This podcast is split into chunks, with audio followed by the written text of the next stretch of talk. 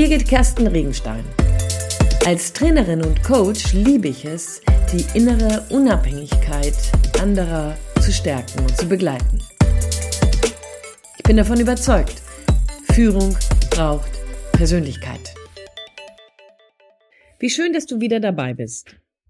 Ich möchte gerne heute mit dir über etwas nachdenken, was mich so in den letzten Coaching-Einheiten, in den letzten Wochen und Monaten immer mal wieder auch eingeholt hat.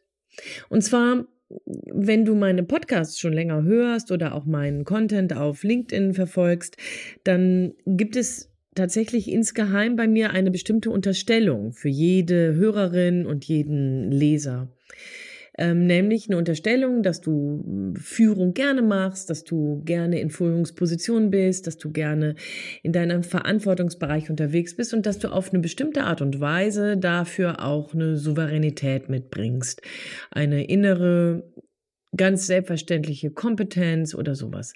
Und zugegeben, vielleicht ist das einfach viel zu selbstverständlich. An manchen Stellen rede ich mit dir über Tools, die es sinnvollerweise äh, ja im Instrumentenkoffer zu finden sein sollten, wenn du Führung übernimmst. Ich rede über Identität, die du entwickeln solltest und so weiter. Und ich möchte gerne heute mit dir einmal darüber nachdenken, was dich in deiner Persönlichkeit denn eigentlich außerdem noch bewegen kann oder bewegt, was du vielleicht klarer nochmal für dich reflektieren solltest, beziehungsweise wo ich glaube, dass wir, wenn wir Führungsverantwortung übernehmen, wenn wir ein Unternehmen in der Nachfolge gestalten wollen, dann braucht es just auf diesen Punkt, zu dem ich jetzt gleich mit dir hinschauen möchte, ähm, eine bestimmte Sensibilisierung. Ich rede nämlich über die Tatsache, dass du und ich ja nie geschichtslos in unsere Führungsverantwortung hineinkommen. Wenn wir in einem Unternehmen unsere Karriereschritte gehen, dann ist das gegebenenfalls unabhängig von familiären Verstrickungen, aber auf jeden Fall von Beziehungen, die in unserem Unternehmen von mir und dir gestaltet werden und die natürlich auf Seiten des Unternehmens von unseren Kollegen und Vorgesetzten mit uns gestaltet werden.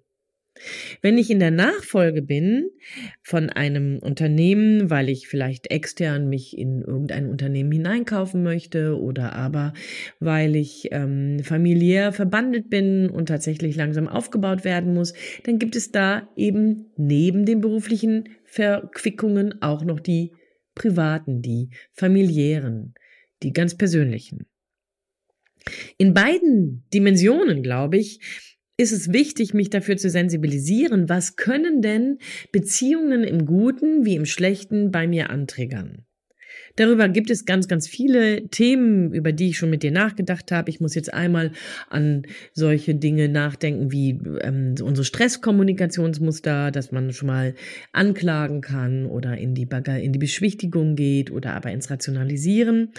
Ähm, dazu findest du einige Podcasts bei mir. Aber es gibt sicherlich auch mein ganz, ganz klassisches Muster, auf das ich vielleicht zurückgreife, ähm, wenn ich in Konflikt gehe, nämlich auszuweichen, was auch immer. Also das heißt, da gibt es solche Sachen, die bei mir angetriggert werden durch andere Leute. Aber ich möchte heute mal noch ein bisschen unter die Haut mit dir gucken oder hm, vielleicht so unter unter meinen offiziellen Habitus oder vielleicht noch mal einmal einfach eine Schicht weiter gucken, wo auch immer du die jetzt gerade findest bei dir oder aber bei anderen. Worum es mir geht, ist näher mit dir hinzugucken, was dich denn zum Beispiel motiviert, in deiner Führungsposition Verantwortung zu übernehmen oder aber was dich hindert, auf eine bestimmte Art und Weise klar genug zu sein bei dem, was du möchtest, bei dem, was du brauchst. Auch hier gibt es ganz, ganz viele, viele Aspekte, die wir schon mal beleuchtet haben. Mich bewegt jetzt in den letzten Wochen und Monaten die Beobachtung, dass Verstrickungen in ungute Beziehungsgeflechte dich eben auch in deinem Führungsgebaren, in deinem Umgang mit deinen Mitarbeitenden behindert, weil auch da diese Mechanik greift. Ich hatte vor kurzem zum Beispiel mit jemandem zu tun, der in einem sehr engen Setting ähm, in seinem Unternehmen unterwegs ist und dabei ganz, ganz früh schon gelernt hat, dass er, wenn er nicht die Ideen und Interessen seines Vorgesetzten, in diesem Fall seines Vaters, versorgt, dass er dabei dann bestraft wird. Nämlich mit Nichtakzeptanz, mit Entzug von irgendwelchen Versprechungen, mit, ähm, mit Aufmerksamkeitsentzug und mit Zeitentzug. Bedeutet unterm Strich, eine Mechanik, die sehr früh schon beigebracht hat, wenn du das tust, was ich will, dann bist du nett und geliebt. Ja, da wackelt so ein Antreiber hinten, ne? so ein kleiner Cheerleader-Antreiber. Auch dazu findest du Podcast von mir. Aber ähm, hier geht es auch um die Mechanik festzustellen, wow, obwohl ich sie sehe, obwohl ich mich das nervt, obwohl mich das anstrengt, finde ich nicht unbedingt einen Exit daraus, eine, einen Weg daraus. Die gute Nachricht sollte es dir in solchen Momenten auch so gehen, dass du jemanden kennst, der so die Klaviatur des schlechten Gewissens beherrscht und die bei dir antriggert, dann bist du nicht alleine. Das ist die gute Nachricht vielleicht an dieser Stelle. Ähm, die schlechte Nachricht ist ja, solche Mechaniken gibt es eben. Es gibt Menschen, die bei dir und bei mir, egal ob wir nun lange und erfahren schon Führungskräfte sind oder nicht, eben sowas antriggern, schlechtes Gewissen. Es gibt auch andere Mechaniken. Ja, Zeit deines Lebens, vielleicht schon früh gelernt, zu Hause und dann irgendwie weitergemacht in der Schule und dann irgendwie bei deinem ersten Ausbilder und dann deinem ersten, bei deiner ersten Vorgesetzten und so weiter. Eine Mechanik, wenn du nicht freundlich bist und hilfsbereit bist, dass du dann den Eindruck vermittelt bekommst, nichts wert zu sein. Du wirst auch da sanktioniert mit ähm, dem mit Kommentaren wie andere hätten das aber besser gemacht oder andere wären aber freundlicher gewesen. Ich kenne so eine Mechanik, ähm, tatsächlich auch aus meinem ähm, engeren Bekanntenkreis. Da ähm, gibt es jemanden, der immer wieder, wenn wir miteinander zu tun haben, ein oder zwei Fragen stellt und wenn ich die nie richtig in Anführungsstrichen beantworte, dann bekomme ich den Kommentar, na, das hätte sie aber anders ähm, be beantwortet oder na, das hätte er aber anders gemacht. Also eine Mechanik, die mich, auch wenn ich gar nie darum gebeten habe, immer in irgendeinen Vergleich setzt. Vielleicht kennst du sowas auch. Wir haben jetzt also einmal die Mechanik des schlechten Gewissens und einmal die Mechanik des Vergleichens und dabei natürlich des für dich und für mich schlecht ausfallenden Vergleich. Da gibt es sicherlich noch ganz viele andere. Mir fallen jetzt gerade diese beiden ein. Was ich daran nochmal so signifikant finde, und deswegen spreche ich mit dir dazu gerade, ist die Tatsache, dass das eben dich in deiner Führungssouveränität beeinträchtigt.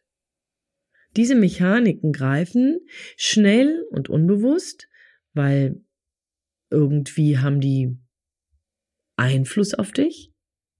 Und wenn du sie nicht sensibilisiert betrachtest, sie aufstoppst und vielleicht sogar aufbröselst, dann ist das eine Mechanik, die du weitergibst. Entweder an deine direkten Mitarbeitenden oder aber privat an deine Partnerin und an deinen Partner oder an deine Kinder, an wen auch immer. Mechaniken in dieser Art, ich will mal ganz allgemein sagen, sagen ungesunde Mechaniken bleiben leider nicht eine Privatsache, sondern greifen um sich in diesem Fall um dich. Und je größer dein Wirkungsradius als Führungskraft ist, desto größer ist eben auch diese virale Negativinfektion. Ja, was denn dagegen tun? Ich glaube, einen wesentlichen Punkt habe ich eben schon mal benannt, nämlich deutlich für dich hinzugucken. Guck mal hin, was macht denn dieser Vorgesetzte mit dir, wenn er erzählt, dass er enttäuscht von dir ist? Oder aber, was macht denn diese Kollegin mit dir, wenn sie signalisiert, dass sie sich bei jemand anderem besser aufgehoben fühlt? Lass uns mal darüber näher nachdenken. Ich glaube, an dieser Stelle brauchen wir für uns so interne Stopper. Irgendwie eine Reflexionsschleife, die wir noch vor diesen Stressmomenten für uns implementiert haben. Ich persönlich arbeite an dieser Stelle gerne mit dem Klarheitskalender, den wir als Coaching-Kalender ähm, bei uns auf der Website auch verkaufen. Du kannst den da finden. Das ist ein ganz geniales Tool, um mich in einer bestimmten Reflexionssensibilität zu bewahren. Aber es geht auch anders. Du kannst ja einfach auch mit einer Übung Holzscheit des Tages immer wieder realisieren, hm, was ist denn heute gut gelaufen? Das sind dann die Holzscheite, die du gerne bewahren möchtest. Und was möchtest du morgen anders machen? Und dabei fällt dir vielleicht auf, dass just schon wieder dieser Vorgesetzte oder just schon wieder diese Kollegin ähm, bei dir irgendeine Mechanik losgetreten hat. Also sei wachsam. Holzauge, sei wachsam. Achte auf dich und deine Mechaniken. Da sagt jemand was und du gehst steil. Da lässt jemand irgendein Wort fallen und du hast einen dicken Hals. Da guckt dich jemand auf eine bestimmte Art und Weise an und du kriegst Pulsrasen. Also nicht, weil du ähm, verliebt bist oder so, sondern weil du irgendwie dich wehren möchtest, weil du in der Defensive bist, weil du den Eindruck hast, versagt zu haben, weil du den Eindruck hast, minderwertig zu sein. Und am Ende, egal welche Mechanik das ist, über die du jetzt vielleicht gerade nachdenkst, unterm Strich platziert sie bei dir und bei mir und bei jedem, der mit diesen Mechaniken zu tun hat, das Gefühl, nicht genug zu sein. Und ich glaube, das ist der eigentliche Kern. Wenn wir hier über Führung reden, dann denken immer alle, wow, ne, wir sind alle so Superheroes, wir können ganz viel, immerhin sind wir ja führungsverantwortlich, wir sind so unangreifbar und können alles, wir wissen alles, wir können auch alles in der Zukunft sehen und so weiter. Ähm, vielleicht lachst du jetzt schon, ja, geht mir nämlich auch so. Manchmal finde ich das auch ganz schön ermüdend. Mm, aber unterm Strich ist es genau das. Es gibt eben Mechaniken, die in dir und auch in mir das Gefühl provozieren, minderwertig zu sein, nicht genug zu sein. Und wenn es nur ein Moment ist. Und wenn es nur ein Augenblick ist. Und wenn es nur ein ganz kurzer Atemzug ist, trotzdem dreht sich in unserem Unterbewusstsein ganz viel auf einmal und wir reagieren unkontrollierter. Wir reagieren vielleicht auch auf eine Art und Weise, auf die wir, wenn wir länger darüber nachgedacht hätten, nie reagiert hätten. Hier müssen wir nach der Exit-Tür gucken. Und die startet, da gehe ich wieder zurück zu dem, was ich vorhin schon mal gesagt habe, die startet tatsächlich mit deiner Kompetenz, mit deiner Bereitschaft, dich genau anzuschauen. Dabei wohlwollend allerdings. Also nicht im Sinne von, oh Mann, ey, was für eine Kacke hab ich denn jetzt hier gerade gemacht?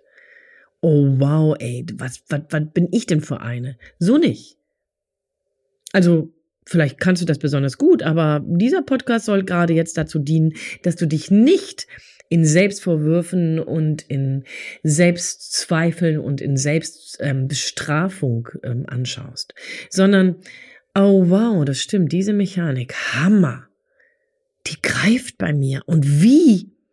Das ist ja ein Ding. Erwisch dich im bestverstandenen Sinne damit. Erwisch dich im wohlwollenden Sinne damit. Denn nur da, wo du, egal wie blöd und wie unangenehm diese, diese Reaktionsmechanik ist, ja, wenn du sie dir anschaust und nicht sofort ablehnst, dann hat sie die Chance, verändert zu werden. Das ist so wie der blaue Elefant im Raum. Ja, wenn du den nicht anschaust, wenn du nicht über den sprichst, dann bleibt er da stehen bis zum St. Nimmerleinstag. Wenn du ihn aber anschaust, über ihn sprichst, dann ist das so wie als ob aus dem Luftballon Luft rausgeht. Der wird immer kleiner. Und genauso braucht es das. Sei wohlwollend mit dir. Du bist wertvoll, du bist genug.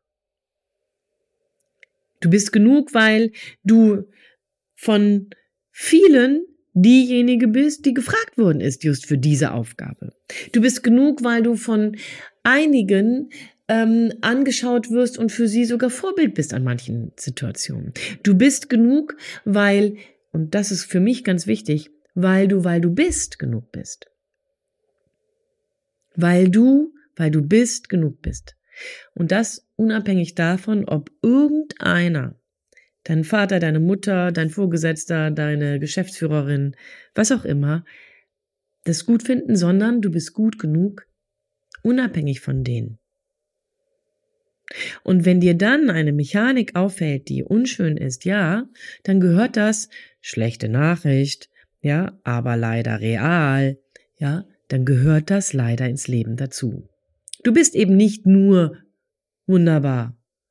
Leider nein. Du bist genug, auch wenn du imperfekt bist. Du bist genug, auch wenn du Fehler machst. Du bist genug, auch wenn du mal richtig dicht daneben greifst. Aber eben nicht perfekt.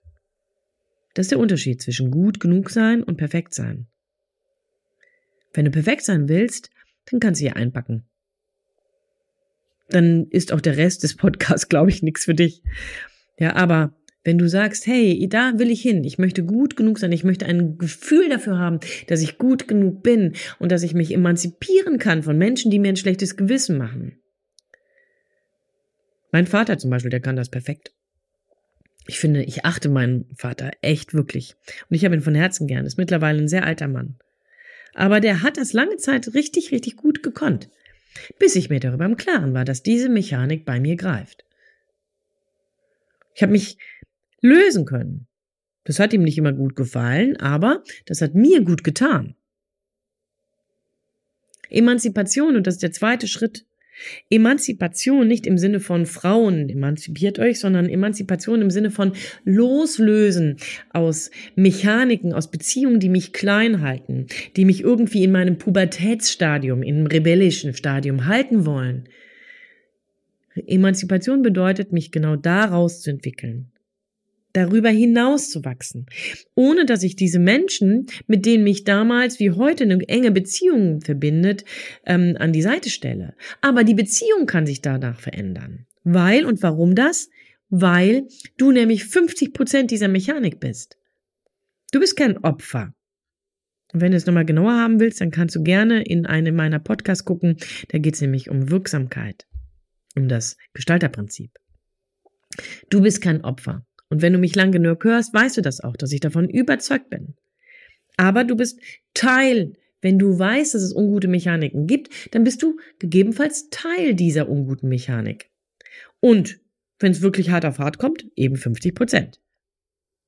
Und die A, in die Reflexion gehen, wohlwollend betrachten, akzeptieren, es ist so, ich bin aber trotzdem gut genug und jetzt in die Emanzipationsschleife zu gehen und zu sagen, okay, was will ich ändern? Und beim nächsten Mal, wenn da irgendwie so ein komischer Vergleichsparameter kommt, dann einfach mal nachzufragen, ach, sieh mal einer gucke, ist das für dich wichtig?